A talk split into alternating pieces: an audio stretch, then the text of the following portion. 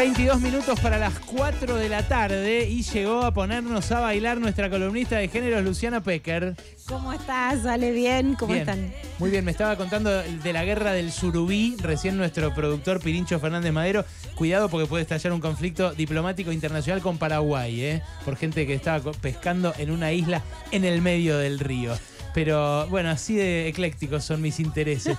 También me interesa la ley que se aprobó ayer en el Congreso, la ley Olimpia. La ley Olimpia, media sanción en la Cámara de Diputados, es una ley que lleva ese nombre por Olimpia Coralmelo vino el año pasado a la Argentina, es una piba mexicana que, eh, que- quien era su pareja difundió un video sexual de ella. Primero se quería matar, la mamá de ella es analfabeta, me, conmueve mucho algo que me contó que la pude entrevistar año pasado, que dijo, bueno, el hermano se enteró y la empezó a recriminar, ¿qué hiciste? etcétera, y fue la mamá y le dijo, ¿tu hermano coge? Sí.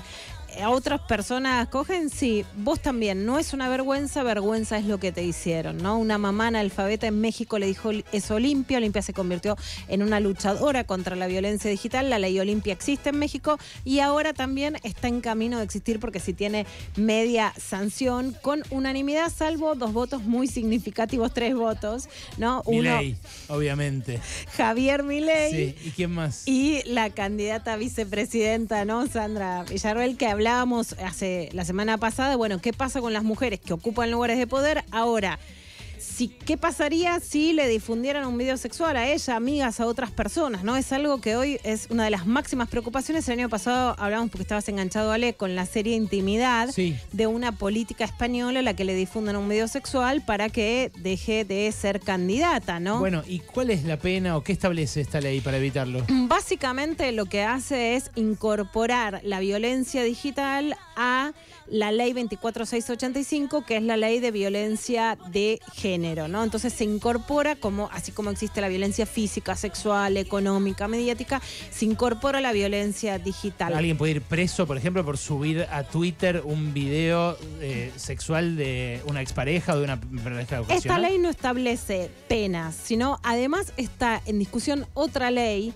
que se llamaría ley Belén, que es una ley a partir del ca- de un caso muy dramático de una policía que se termina quitando la vida Sí, embragado, ¿no? sí, recuerdo, Belén tremendo. San Román es un caso tremendo. Entonces, digamos, en principio es que la violencia digital se incorpora a la ley 24685, se pueden hacer campañas de prevención, etcétera, y después habría que ver cómo se, eh, se generan, digamos, las penas. Bien, eh, con Lupecker también tengo ganas de hablar del regreso de Jay Mamón. Sí. Jay Mamón, eh, bueno, un eh, popularísimo conductor, músico, humorista, que de repente eh, se vio denunciado. Eh, esa denuncia está bajo investigación todavía, pero que volvió y eh, vino a defenderse como una víctima él, ¿no? Sí, lo que pasó, Ale, estos días en la televisión es gravísimo porque además va por el personaje que lo dice, pero además porque genera un nuevo estatus. Y el Michu fue a contar, a mí también me pasó, y poder contar lo que no había sido posible contar a lo largo de la historia, lo que pasó ayer en la Argentina, más allá de que parezca una escena de un programa de chimentos, es venir a decirnos a todos y a todas que no podemos hablar más de violencia sexual. ¿no? ¿Por qué? Porque en principio lo que hace Jay Mamón es una estrategia que ya hizo Juan de Artés, a pesar de que Jay Mamón se ofende cuando Laura Ufal le dice estás haciendo lo mismo que de Artés, a mí no me compares, pero la estrategia es la misma y es la misma que en muchos lugares de América Latina, que es callar a la prensa. ¿A qué prensa? Venimos hablando en principio de que hay denuncias, amenazas, etcétera, contra periodistas feministas. Bueno, yo no creo, digamos, más allá de la seriedad o no con la que podamos tratar los temas, hoy las cosas se popularizan en los programas de chimentos de espectáculos. Bueno, la denuncia de Jay Mamón contra Ángel de Brito, que después hablamos si te gusta, no te gusta, es callar a lo que hoy hace que se hable de abuso sexual y la, la denuncia es contra Karina Mazoco y contra Ángel de Brito. Entonces, no solamente hoy el problema es que hay impunidad en las causas de abuso sexual, sino que hay claramente una intención de silenciamiento. Vos decías, Ale, que este delito sigue siendo investigado. No, ¿por qué? Porque los tiempos de la justicia, que la justicia acepta que se puedan denunciar abuso sexual, fueron cambiando a lo largo de los años. ¿no? Primero, en el 2011 se cambia con lo que se llama la ley Piazza, Ajá. en donde si vos fuiste menor de edad, que es el caso de Lucas Benvenuto, ¿no? La víctima en este caso era menor de edad, claramente estamos están discutiendo diciendo, no, lo conocí a los 14, a los 16, a los 17, pero en todos los casos está admitido que era un menor de edad, ¿no? Y que eh, Jay Mamón era mayor. Y que Jay Mamón era mayor de edad. Bueno. En el 2011, esta ley que se conoció como Ley Piazza lo que hace es decir que que la prescripción comienza a contarse a partir de los 18 años y mm. se cambia. Muchas veces ahora se dice la ley Piazza, la ley Piazza, pero en realidad hay una ley superadora en el 2015 que se llama justamente Ley de Tiempo de Respeto a las Víctimas, ¿no? De respeto a los tiempos de las víctimas.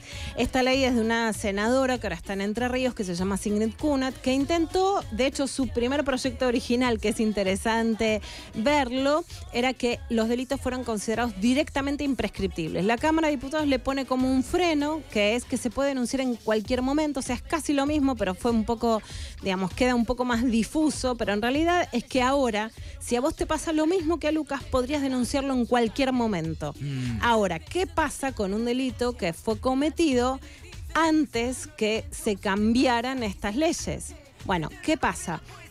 Que sí corren otros tiempos de prescripción y entonces es por eso que la causa no se sigue investigando. Pero en la causa en la que estaba denunciado también el productor de Gran Hermano. Es otra causa. Ah, Marcelo Coraza, corrupción de menores. ¿Y ahí no está involucrado también Jay Mamón? ¿No, no, ¿No estaba mencionado siquiera por ninguno de los denunciantes? No, hasta, hasta ahora que se conozca no. Lo que sí pasa es que cuando se empieza a cubrir mediáticamente esa causa, Karina Mazoco le hace una entrevista a Lucas, que además viene de otras denuncias abuso sexual que fueron muy importantes en la Argentina, porque Lucas denuncia a Jorge Corsi, que fue el psicólogo que inició la cátedra de violencia familiar en la Universidad de Buenos Aires. De acuerdo.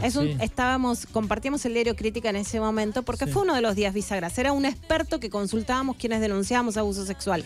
Esa misma, ese mismo día, recuerdo perfectamente, ¿no? La, la decisión de decir es un abusador quien hablaba contra el abuso y de denunciarlo y escribirlo, por supuesto, en el diario Crítica, que, bueno, se lo menciono a los oyentes porque éramos compañeros, por supuesto, de redacción, ¿no? Ah, pobre pibe, ¿no?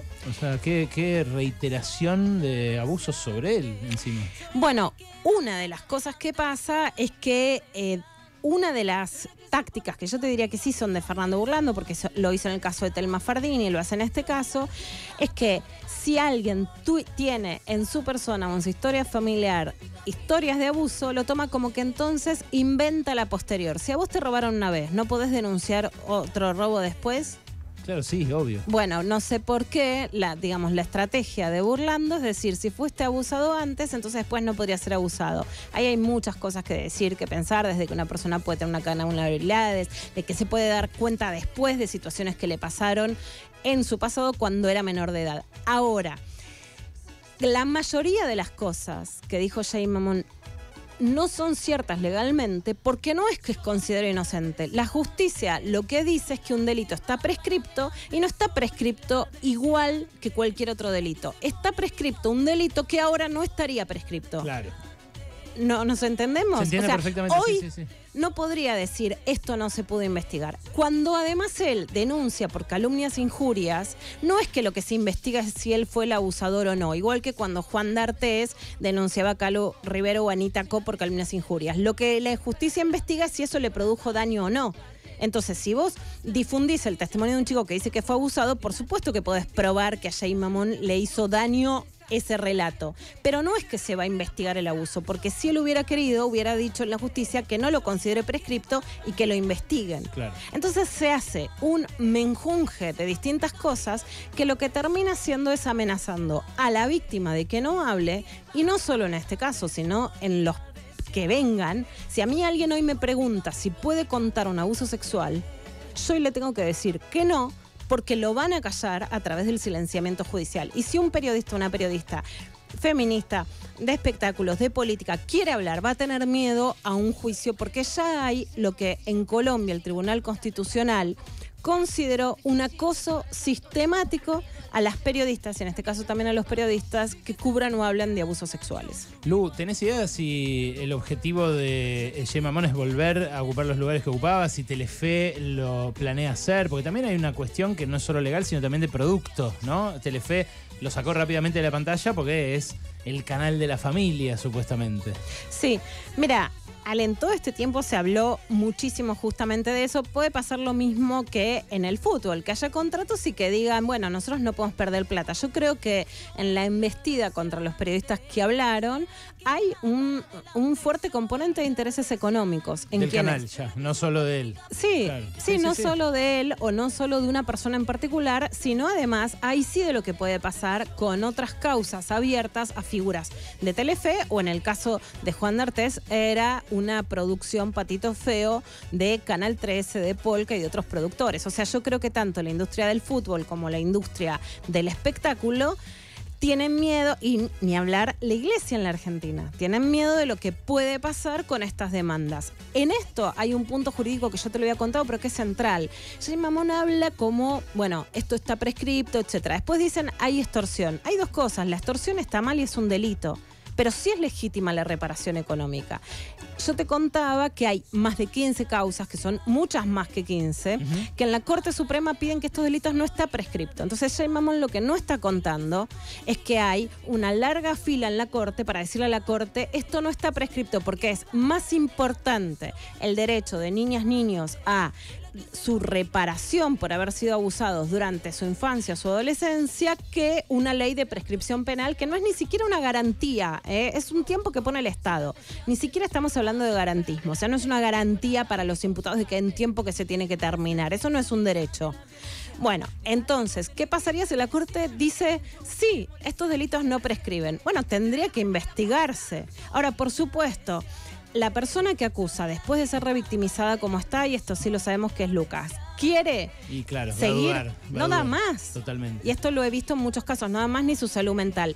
En muchos casos se habló de que ella y Mamón volvería a los Martín Fierro, de que quiere hacer una obra de teatro, que podría jugar con esta idea de la cancelación, ¿no? Pero acá diferenciemos. Una cosa es cancelar, ¿no? Como, mirá, está mal esto, pusiste mal una palabra, ¿no? Por cosas menores. Y otra cosa es no solo el abuso sexual, sino además algo mucho peor a la impunidad, que es callar a quienes quieran contar sus historias y a quienes quieran contar las historias de quienes fueron abusados. Es Luciana Pecker y por días como este es que tenemos esta columna, esta columna de géneros, porque efectivamente hay que hablar de estas cosas y acá en Pasaron Cosas se habla.